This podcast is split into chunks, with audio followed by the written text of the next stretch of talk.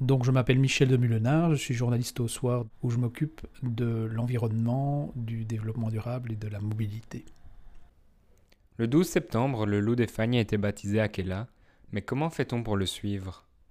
Alors donc, je suis euh, parti il y a quelques jours euh, dans les Fagnes en compagnie euh, d'un expert du WWF, spécialiste de toutes les questions relatives à la biodiversité. Nous sommes allés tous les deux relever ce qu'on appelle des pièges photographiques, c'est-à-dire des appareils photo fixes, généralement attachés à des arbres ou à des poteaux, et qui prennent des photos de tout ce qui passe, que ce soit un animal, mais que ce soit un être humain aussi de temps en temps. Et nous sommes allés voir parce que les pièges photographiques en question sont situés à la lisière du territoire du loup qui se trouve dans les Hautes-Fagnes et qui est désormais installé là-bas, on considère qu'il est installé. Et nous sommes allés voir ce qu'avaient donné les deux derniers mois de fonctionnement de ces pièges. Encore un chevreuil. Chevreuil ici. Et là, a Chevreuil. Il y a des propres loulous en tout cas. Ah, un sanglier.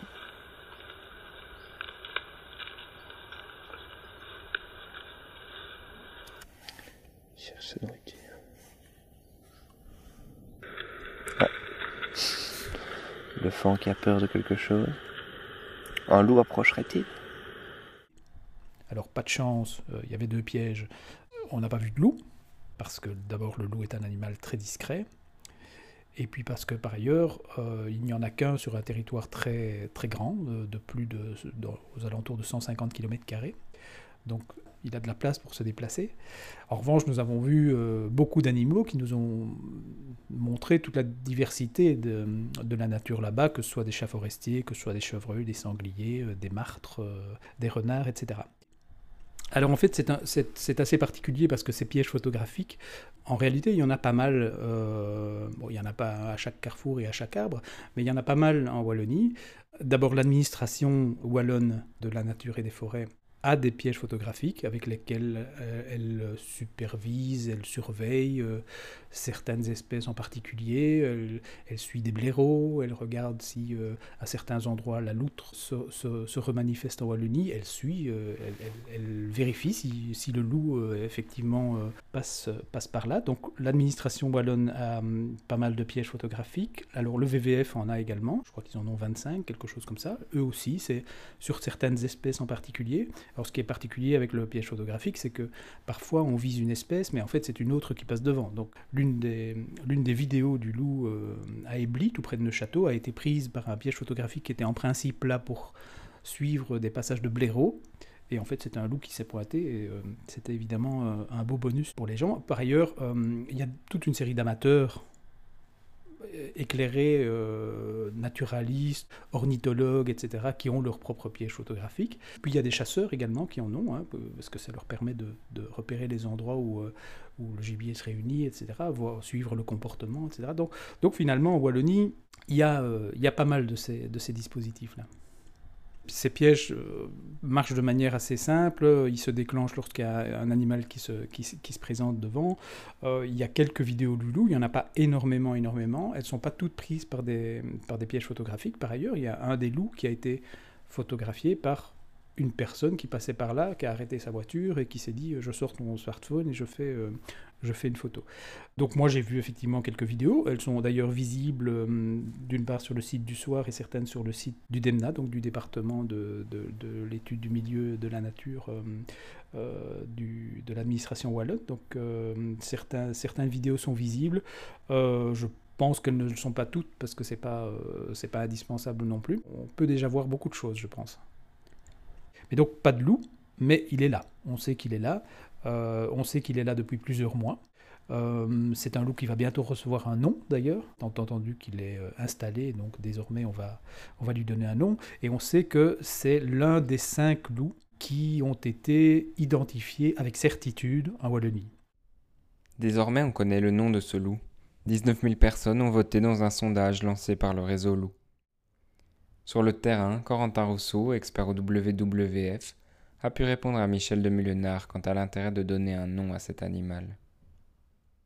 Mais je trouve qu'il y a deux intérêts. Le premier, c'est que c'est une démarche qui a été entreprise avec euh, les autres euh, acteurs de, de l'environnement. Donc il y a l'administration, le DEMNA et le DNF, mais il y a aussi les chasseurs, les éleveurs et les naturalistes. Donc c'est déjà une petite méthode pour rassembler tout le monde autour de la table et avoir un, sujet de discussion euh, commun, un peu léger bien sûr, mais qui est déjà une première approche, une première introduction. Et deuxièmement, ça permet d'identifier plus facilement ce loup qui est établi dans, les Hauts-de-Fagne. Quand on parle du loup, c'est pas le loup en général, mais c'est Louis. Et ça permet une communication plus aisée, que ce soit avec le grand public, avec euh, les journalistes, avec les, les politiques et les différents acteurs. Aujourd'hui, nous avons ce loup, Akela, situé dans les Fagnes. Mais y en a-t-il d'autres en Belgique? Il y en a deux en Flandre. On espère qu'il y en a toujours deux, parce qu'il y en a un dont on n'a plus de nouvelles. Il y en a deux en Flandre, il y en a cinq en Wallonie. Cinq, ça veut dire cinq loups qu'on a vus passer. On considère que un est installé, c'est notre ami des, loups, des Hautes-Fagnes. Les autres, on les a vus, ils ont laissé des crottes derrière eux, on a pu faire des analyses ADN qui ont certifié que c'était des loups, mais on ne sait pas si ce sont des loups qui ont décidé de rester chez nous ou bien si ce sont des loups qui passent, parce que nous sommes, la Wallonie est une zone qui se trouve, comme on le sait, entre l'Allemagne et entre la, euh, France, pardon, entre l'Allemagne et la France, je dis bien, euh, deux pays où se trouvent de part et d'autre une centaine de meutes. Et on sait que les loups bougent beaucoup, ils sont assez mobiles, et particulièrement lorsque des jeunes euh, qui ont entre un, an et demi et deux ans et demi quittent la meute, euh, ils partent tout seuls, que ce soit des mâles ou des femelles, et ils cherchent un territoire où s'installer et où éventuellement recréer une nouvelle meute avec un mâle ou une femelle. Alors les loups wallons, on les a vus passer. Est-ce qu'ils sont toujours là ou est-ce qu'ils ne sont pas là? On ne sait pas. Alors on en a vu passer cinq et on est sûr que ces cinq-là sont passés, mais il y en a sans doute beaucoup plus qu'on n'a pas vu passer. Parce que la Wallonie est une terre de, passage, de loups. Ce sont cinq mâles, donc malheureusement pas de meute à ce stade. Donc il va falloir attendre qu'une qu ou plusieurs femelles passent dans les environs, qu'ils se plaisent, qu'ils décident de s'installer qui se domicilient chez nous et euh, éventuellement qu'ils aillent plus loin, qu'ils fassent euh, une meute, deux meutes, etc. Les experts ont étudié la situation de la région wallonne et considèrent qu'il y aurait une vingtaine de sites euh, qui pourraient accueillir une meute. Ça ne veut pas dire que il y aurait la possibilité de mettre une vingtaine de meutes, mais en tout cas, on sait que l'écosystème de la Wallonie est un, écosystème accueillant parce qu'il y a des grandes forêts, parce qu'il y a beaucoup de gibier, et c'est ce qu'il faut, à, ce qu'il faut aux loups. Alors, le territoire est un petit peu trop urbanisé, il y a un petit peu trop de routes, il y a un petit peu trop d'habitations, etc. Ce qui représente un risque pour le loup, parce que l'un des prédateurs du loup, c'est le conducteur de, voiture ou de camion. Mais quelque part, l'animal a appris à vivre avec l'homme, à traverser des, des endroits très, euh, très peuplés, à traverser des routes, des autoroutes même. Donc c'est un animal qui est très adaptatif, très mobile, très intelligent et qui va pouvoir se, euh, s'accommoder de la présence de l'homme. Lors de son reportage, Michel de Mulenard a pu rencontrer plusieurs experts. Avec eux, il a pu discuter des différents désagréments que le loup peut causer. Alors, on a, abordé la, on a abordé la question des chasseurs, on a abordé la question des éleveurs. C'est deux points un petit peu sensibles je mets de côté la peur que les gens peuvent avoir du loup, parce que c'est peut-être un élément euh, qui existe. Il faut quand même rappeler que le loup euh, ne s'attaque pas à l'homme, que ce n'est pas un prédateur de l'homme, que la seule chose qu'il va faire quand euh, il va croiser un homme, c'est de le regarder de loin et c'est de passer son chemin. Donc euh, il n'y a absolument aucune, aucune crainte euh, à avoir de ce point de vue-là. Mais c'est vrai que les deux éléments un peu sensibles, c'est l'impact sur le gibier et puis c'est l'impact sur les élevages, euh, et particulièrement les élevages de moutons. Les chasseurs, effectivement, il y a la crainte que le loup, en s'installant dans un territoire de chasse, euh, prélève, comme on dit, euh, une grande quantité de gibier.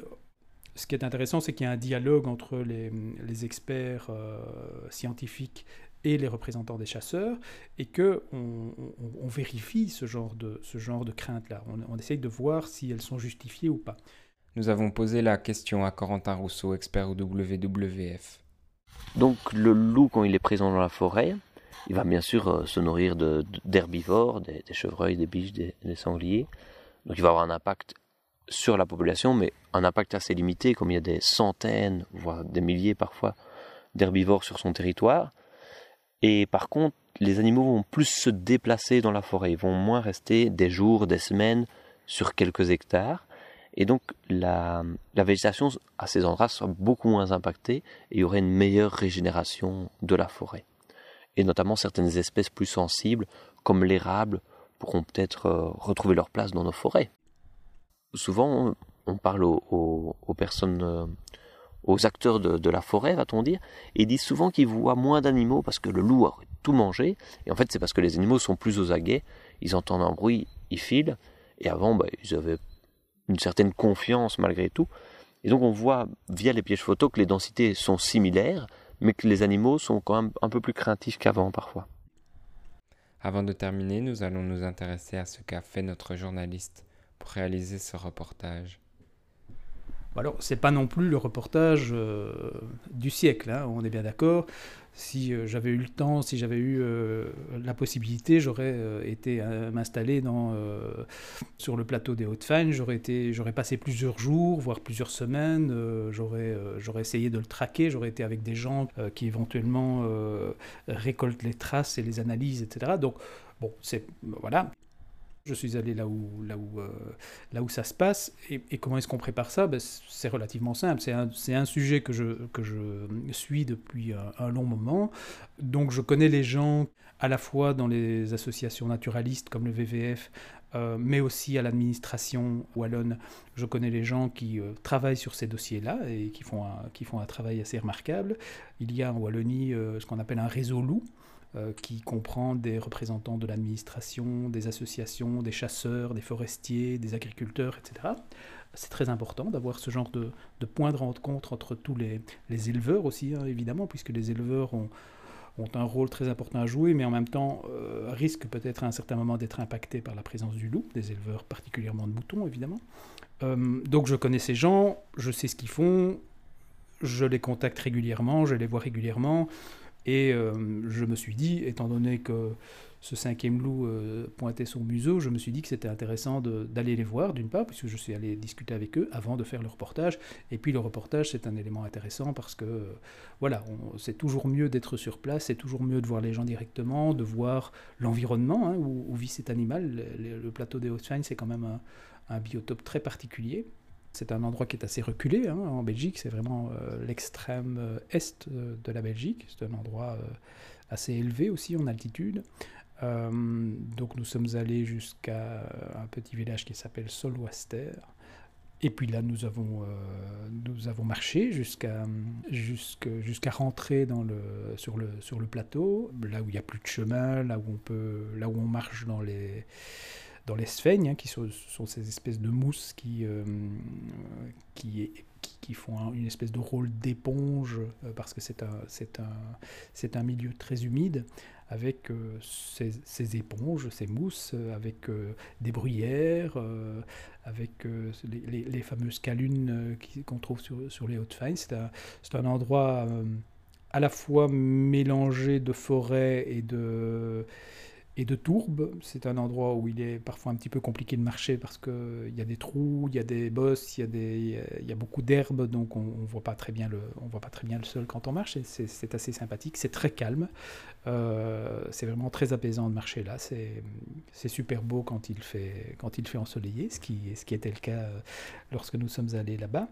Euh, c'est très plat aussi, puisque c'est un plateau. Il n'y a, a pas de vallée, il n'y a pas de montagne. On est vraiment sur un endroit très, très plat et, et où en fait on entend bien tout ce qui passe, on entend les oiseaux, euh, le vent souffle, c'est très, c'est très doux, il euh, n'y a pas de bruit, il n'y a pas de, a pas d'activité humaine, sauf de temps en temps un avion qui passe, euh, qui passe au-dessus, mais c'est, très apaisant en fait, c'est un endroit où on se dit, voilà, on est là, on est bien, on reste très bien pendant, pendant toute la journée. Le reportage n'a pas permis, je n'ai pas pu serrer la pince au loup, mais ce sera pour une prochaine fois. C'était Michel de Mulenard, pour nous parler du grand format qu'il a fait sur le loup. Un reportage à retrouver sur le site du soir.